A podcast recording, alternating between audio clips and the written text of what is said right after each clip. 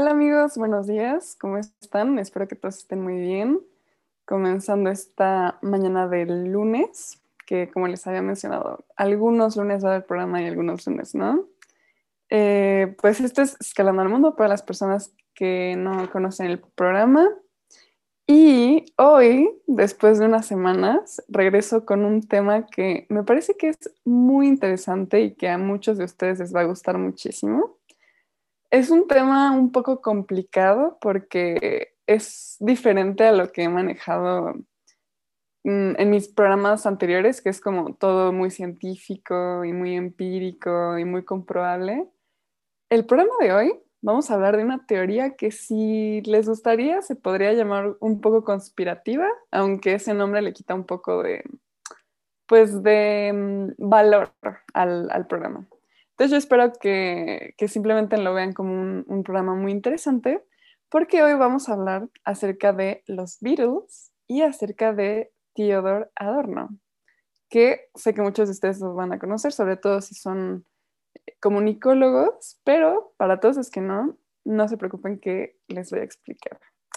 Bueno, pues, ¿quién es Theodor Adorno? Que es muy importante de, conocer su biografía antes de comenzar hacer esta relación que tiene con los Beatles.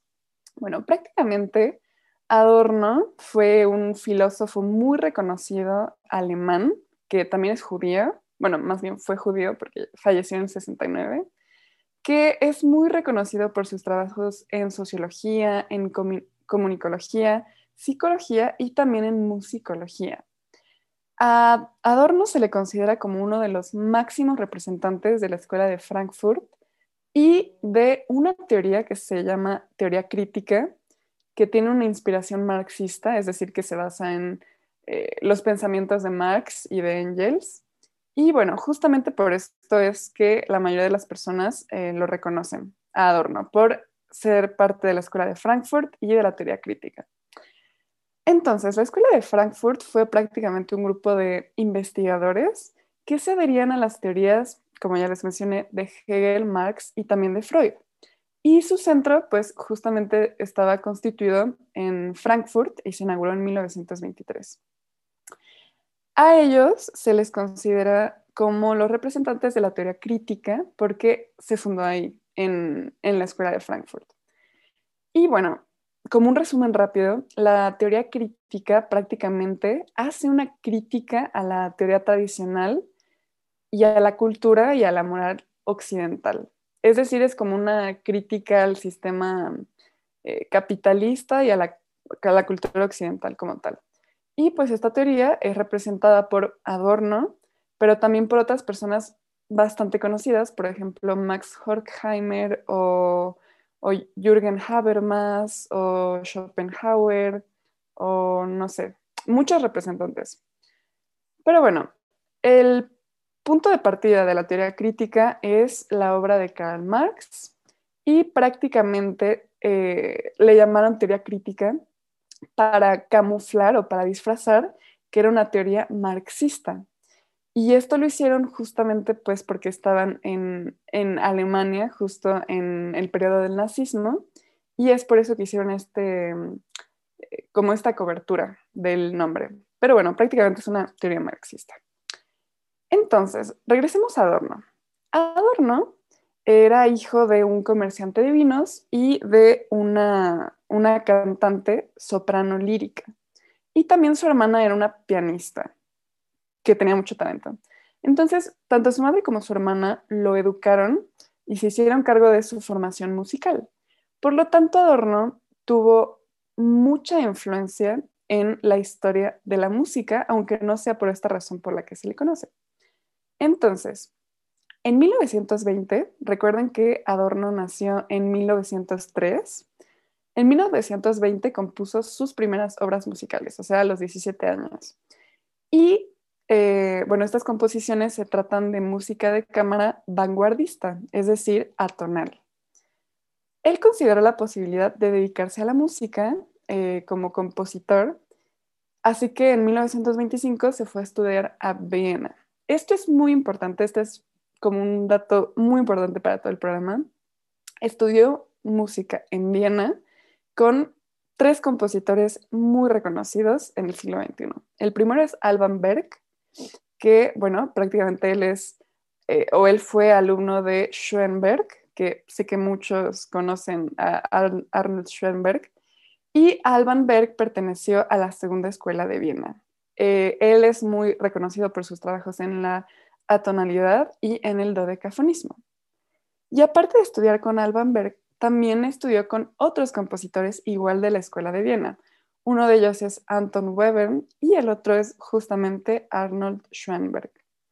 Arnold Schoenberg, para las personas que no lo ubiquen, para muchas personas es reconocido junto con Stravinsky como eh, uno de los compositores más influyentes o incluso el más importante del siglo XX. Entonces, bueno, eh, Adorno, después de estudiar con estos tres eh, grandes compositores,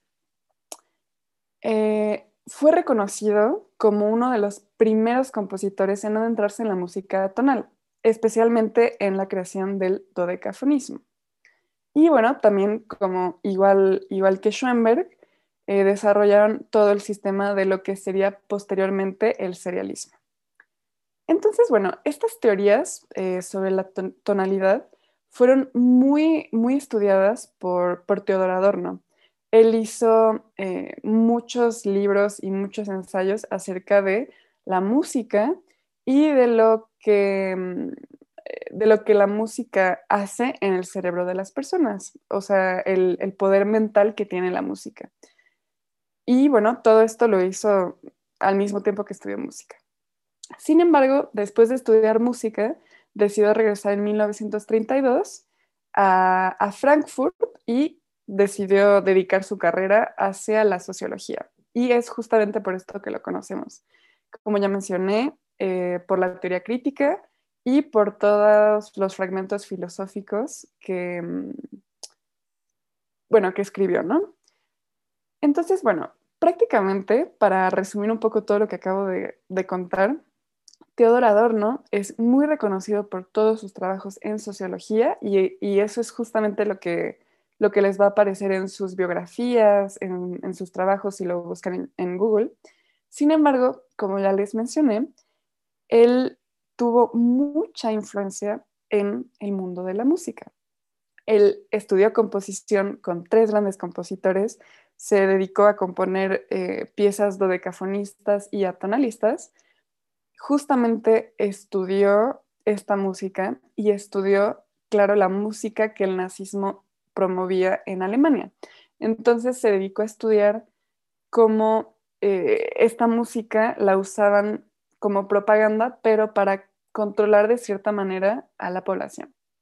Y fue gracias a todo este estudio musical que tuvo que se vio relacionado en una de las teorías conspirativas más interesantes eh, de todas, o la, la, que más me ha interesado, sobre todo porque hay muchísima información al respecto. Pero bueno, antes de mencionarles cuál es la relación que Adorno tiene con los virus, Vamos a comenzar escuchando eh, la primera canción del top 3 del día, que, bueno, pues justamente es, es una canción de los Beatles. Vamos a comenzar escuchando un top hit que es Something de los Beatles. Espero que la disfruten. Bueno, pues espero que les haya gustado esa primera canción del top 3. Y bueno, vamos a continuar con el programa del día de hoy.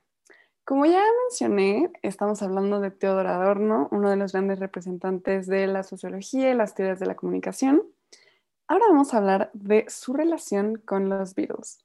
Creo que todo el mundo, eh, pues ya conocemos a los Beatles, esta banda británica de los 60 que representó un gran cambio social y claro musical y que ahora es una, probablemente es la banda más reconocida de todos los tiempos por todas las personas.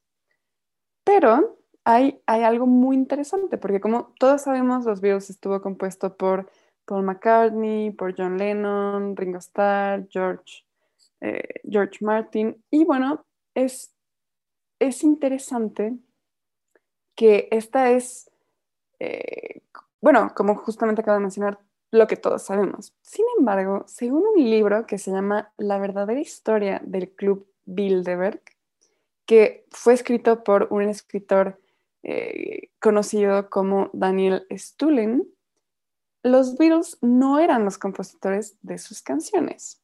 Ahora, antes de continuar con esto, les quiero mencionar que esta es eh, pues una teoría que muchas personas han documentado y por lo tanto hay demasiada información que se puede encontrar en muchos sitios y por lo tanto me pareció una teoría muy interesante, un tema muy interesante de comentar. Sin embargo, mm, pues como les mencioné, es, una teoría, ¿no? Bueno, según esta teoría, eh, los Beatles no eran los compositores de sus canciones y justamente la persona que compuso sus canciones fue Theodor Adorno. Como mencionamos anteriormente, Adorno tenía muchísimos estudios sobre composición musical y sobre cómo ésta influenciaba a la población. Entonces, justamente fue esto lo que Adorno quiso probar en sus experimentos con la música de los Beatles. Entonces, en teoría, y para resumirlo rápidamente, em, esta contracultura norteamericana fue un plan del Club Bilderberg. Ahora, ¿qué es el, qué es el Club Bilderberg? Prácticamente es una conferencia o un grupo, si lo quieren ver como un club, eh, que, que, es una reunión anual a la que existen aproximadamente las 130 personas, 150 personas más influyentes del mundo. Y este club se, se fundó en, en el 54. Entonces, ustedes pueden buscar quiénes van a ser los que van a asistir este año, quiénes son los que asisten el año pasado. Esto, pues, es un club formal que, que, que existe y, como les mencioné, las 130 personas más influyentes del mundo asisten. Entonces, en teoría, los Beatles o todo este proyecto de los Beatles fue una creación de este club para poder desactivar socialmente un aspecto muy importante en la juventud. Por lo tanto, se usó a este grupo, a los Beatles.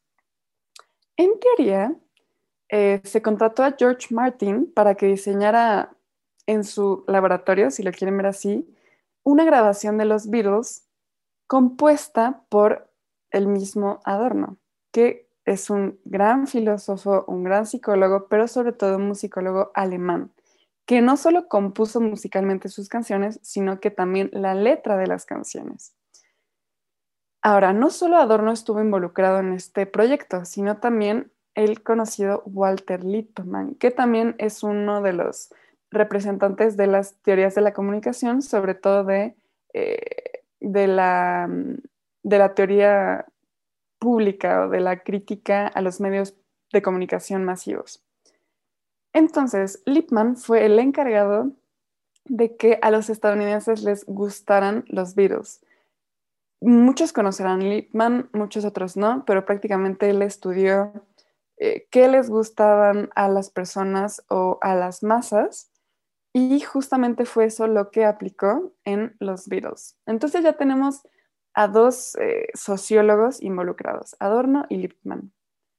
Entonces, justamente según esta teoría, los Beatles fueron, eh, fueron hechos para ser descubiertos.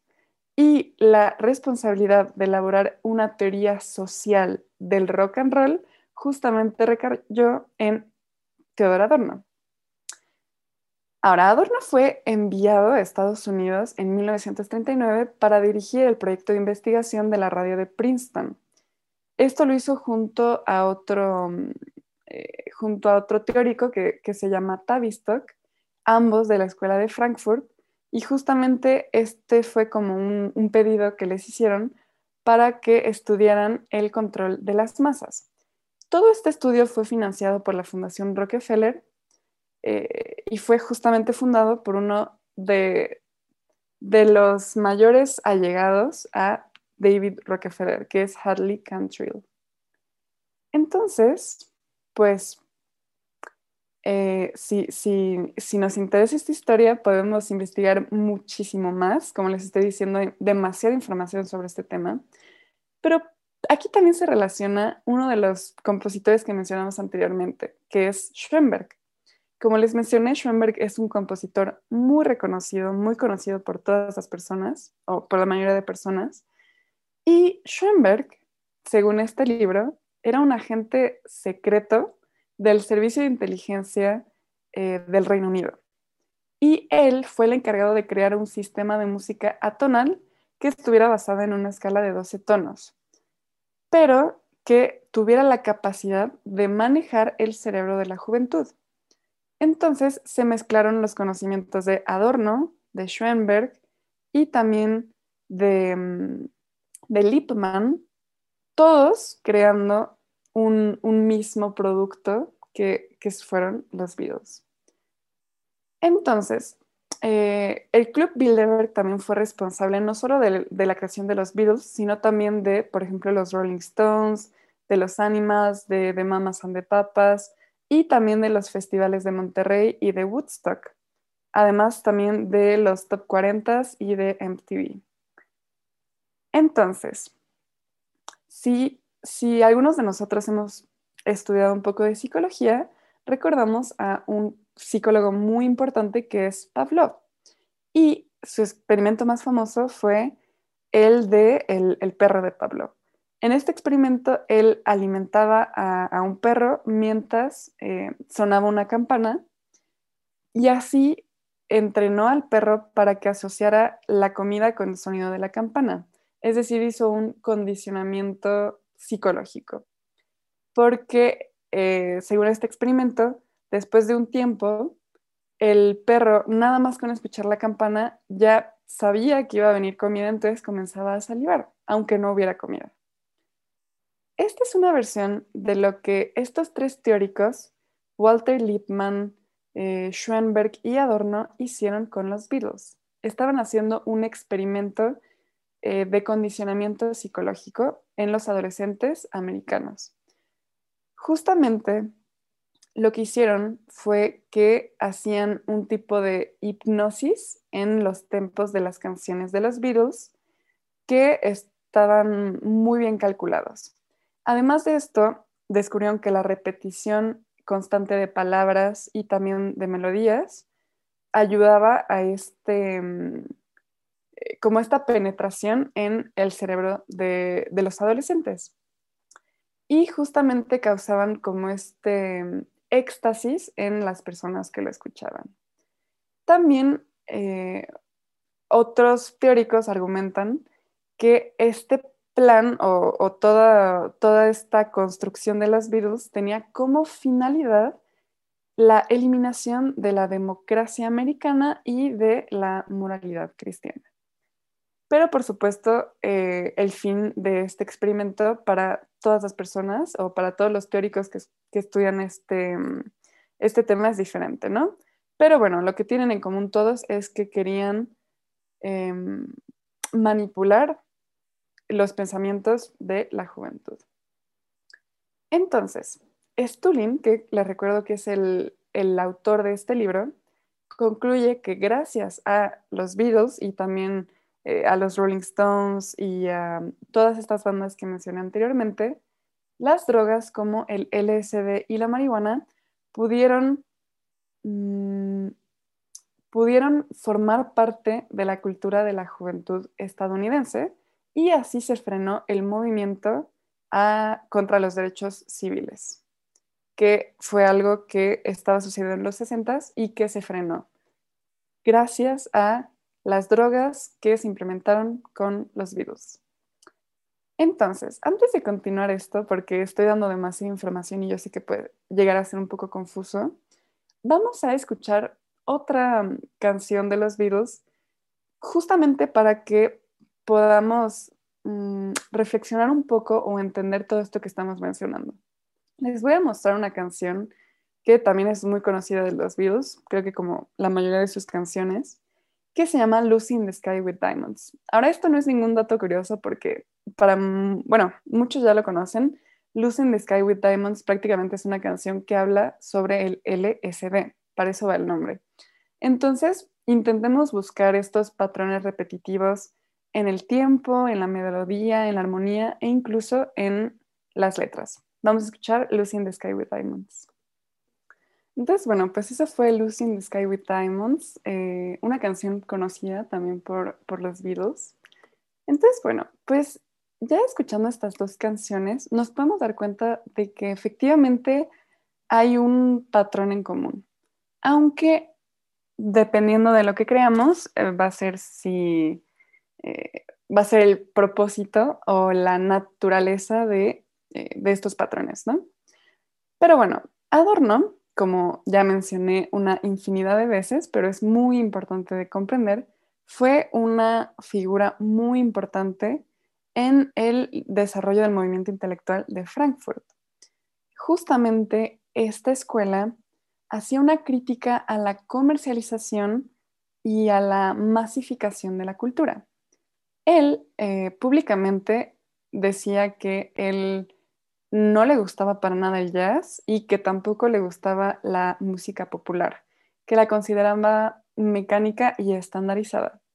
Entonces es interesante pensar que un crítico y un compositor relativamente importante, bueno, un crítico musical, ¿no? Eh, relativamente importante como Adorno, sea el que, el que pudo estar detrás de uno de los, o, o el grupo más reconocido de la historia.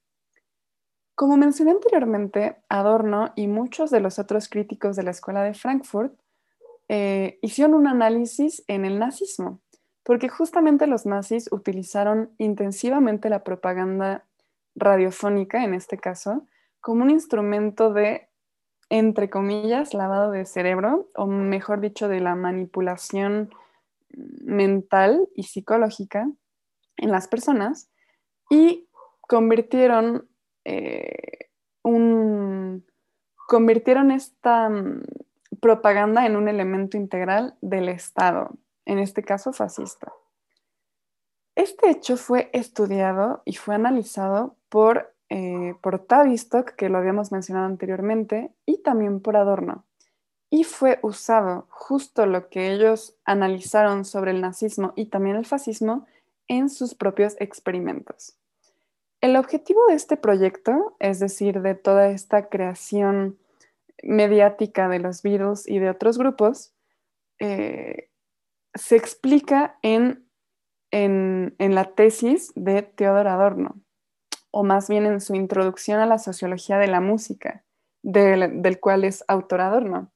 Y él menciona que la finalidad de esto era programar una cultura musical de masas como una forma de control social masivo.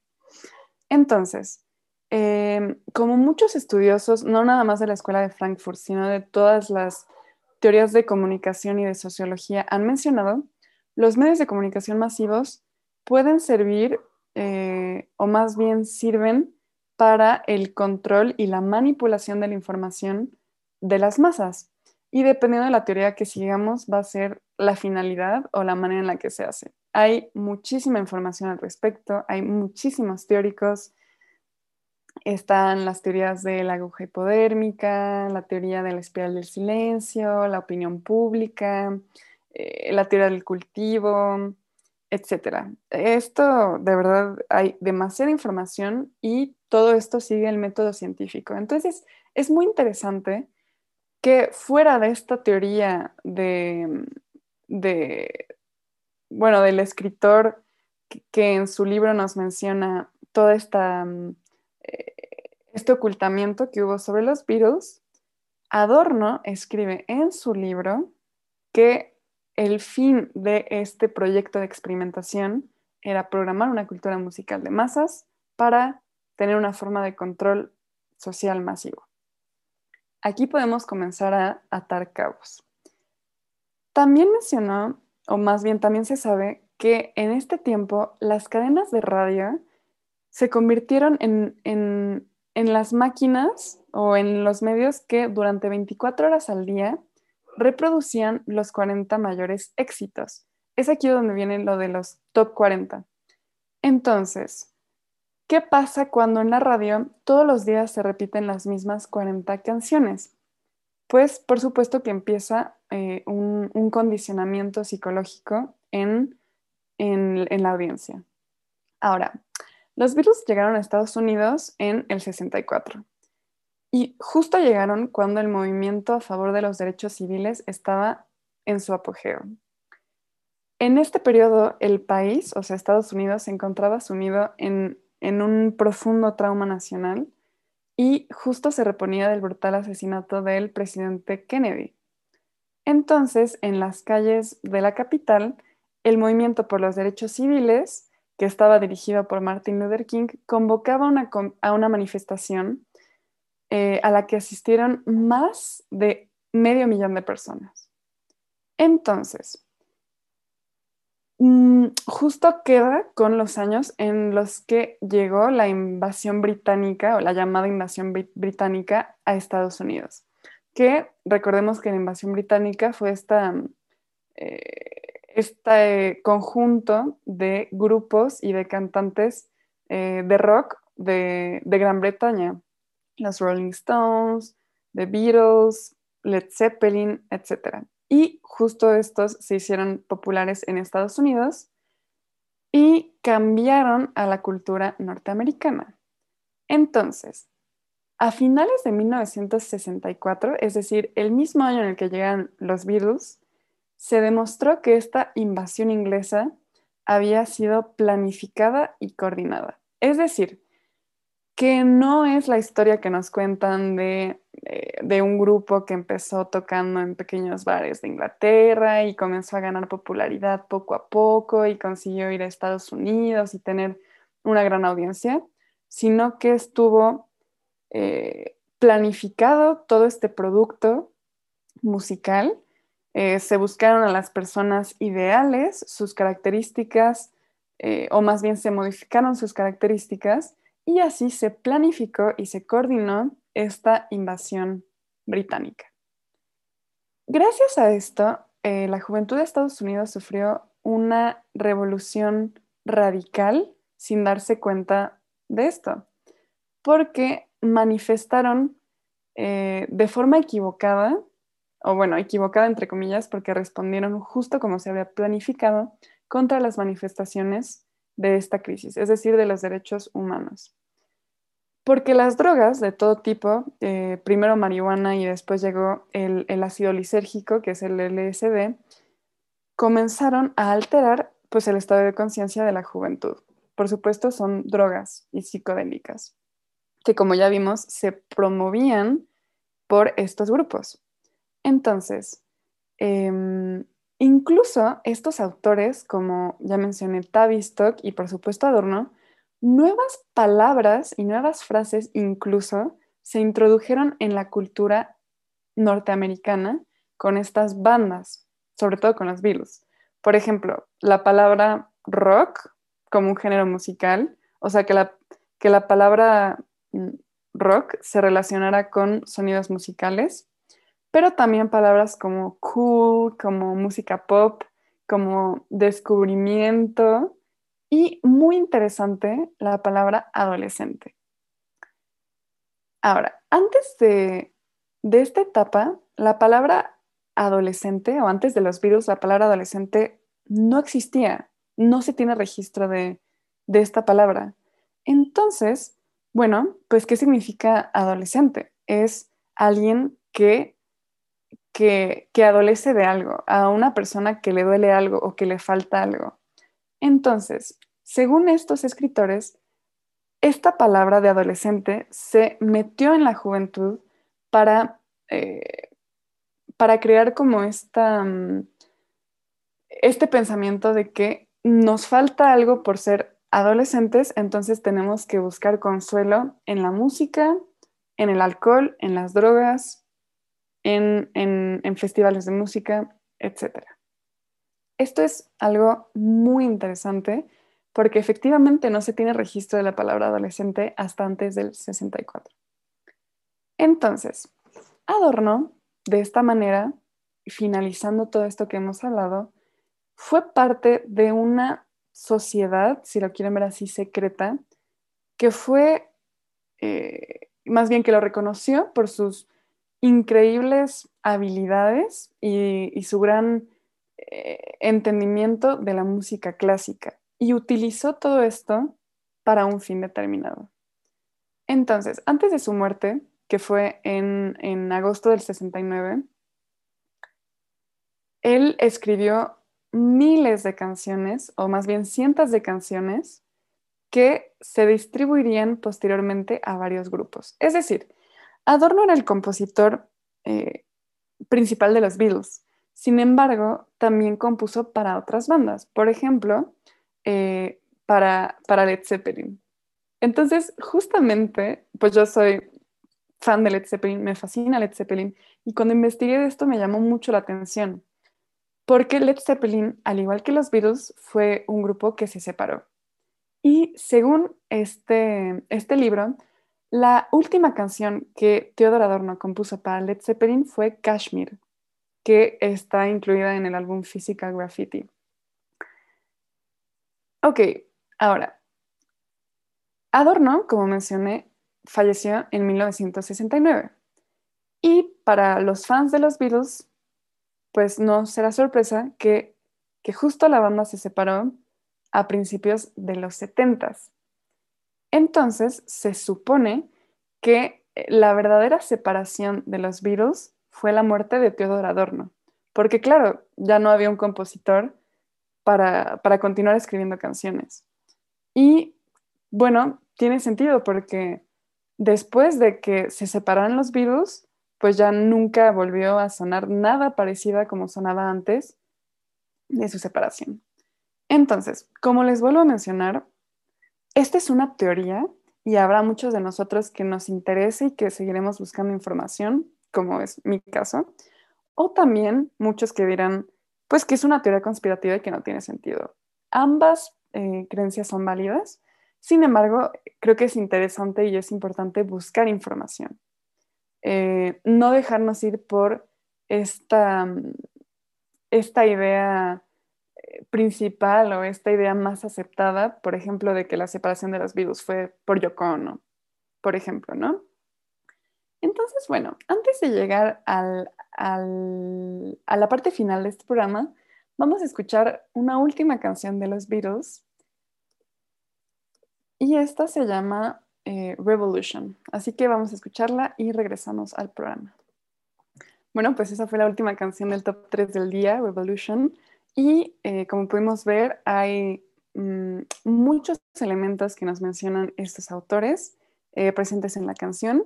Y sobre todo en esta última canción que puse, vemos mucho este mensaje mm, de la revolución, que, que, es una evolución, y de toda esta mm, ideología marxista que se ve involucrada en no solamente en esta canción, sino en otras canciones.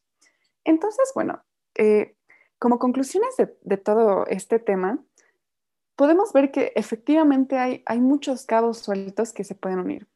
Uno de ellos es la muerte de Adorno relacionada con la separación del grupo Los Beatles, pero también puede ser em, justamente estas ideologías implementadas en, en, las propias canciones, no solamente de los Beatles, sino también de otras bandas, y por supuesto, este adoctrinamiento que hubo o esta manipulación que hubo en, los jóvenes, en los adolescentes norteamericanos. Es decir, en todos estos festivales eh, de Woodstock, de, de, Monterrey, todo este periodo desde mediados de los 60 hasta finales de los 70 hubo un incremento exponencial en el consumo de drogas en adolescentes, sobre todo en el uso de psicodélicos que por supuesto no es sorpresa que en estas canciones de rock se, promueve y se promovía el uso de estos, eh, pues de estos psicodélicos. Y por supuesto también el cambio eh, de ideología fue, es un hecho que, sucedió, ¿no? O sea, no nada más dejar de seguir la religión cristiana e irse por otras religiones como el budismo, el hinduismo, sino también este, mm, esta búsqueda de cambio eh, política y social, es decir, estar en contra del capitalismo, y seguir las ideas marxistas, aunque fuera de una idea, de una manera eh, inconsciente, ¿no? Es decir, que ni siquiera estaban conscientes de por qué querían lo que querían, solo sabían que lo querían. Espero que eso haya tenido sentido. Eh, pero bueno, por favor, déjenme en los comentarios qué opinan sobre, sobre este tema. Creo que es muy interesante, como les mencioné, el que sea una teoría conspirativa no significa que sea ridícula. Sobre todo en este caso me di la tarea de investigar muy bien. Hay muchísima información al respecto, muchos autores y sobre todo muchas coincidencias entre lo que dicen eh, cada uno de ellos. Pero bueno, antes de terminar el programa, me gustaría hacer una recomendación, eh, pues una serie y una película. Eh, me gustaría recomendarles una serie que está en Netflix que se llama Fargo, que es, eh, bueno, es producida por los hermanos Cohen y es creada por Noah Hawley. Ahora, cada episodio es escrito por una persona diferente, dirigido por una persona diferente. Y hasta ahora hay tres temporadas. La cuarta temporada está por salir en unos días, en unas semanas. Es una serie increíble, eh, realmente.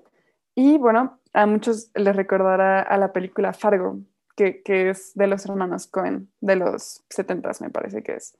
Pues esta serie tiene cosas en común con esta película, pero es diferente. Se la recomiendo muchísimo, sobre todo para los amantes eh, pues de las series, pero aunque no les gusten las series, como a mí, Fargo es un caso particular porque más que ser una serie es una película eh, muy larga y muy completa, pero va a velocidad de película, entonces eso a mí me fascinó. Solamente son 10 episodios por temporada y de verdad se las recomiendo. Está en Netflix, véanla. Y mi segunda recomendación es una película de un gran director, Roman Polanski, es una película que salió justamente en periodo de pandemia, por lo que no, no se dio a conocer tanto. Se llama en francés Jacques o El acusado y el espía. Salió en, eh, en inicios del 2020 y es una gran película. Visualmente es preciosa. Eh, se, eh, se ubica en el periodo de la Belle Époque de Francia. Es una película francesa y es muy, muy buena película, se la recomiendo ampliamente. Y bueno, con esto llegaríamos al final de este programa. Les recuerdo que si quieren eh, o están interesados en que hable de algún tema en específico, déjenme en los comentarios.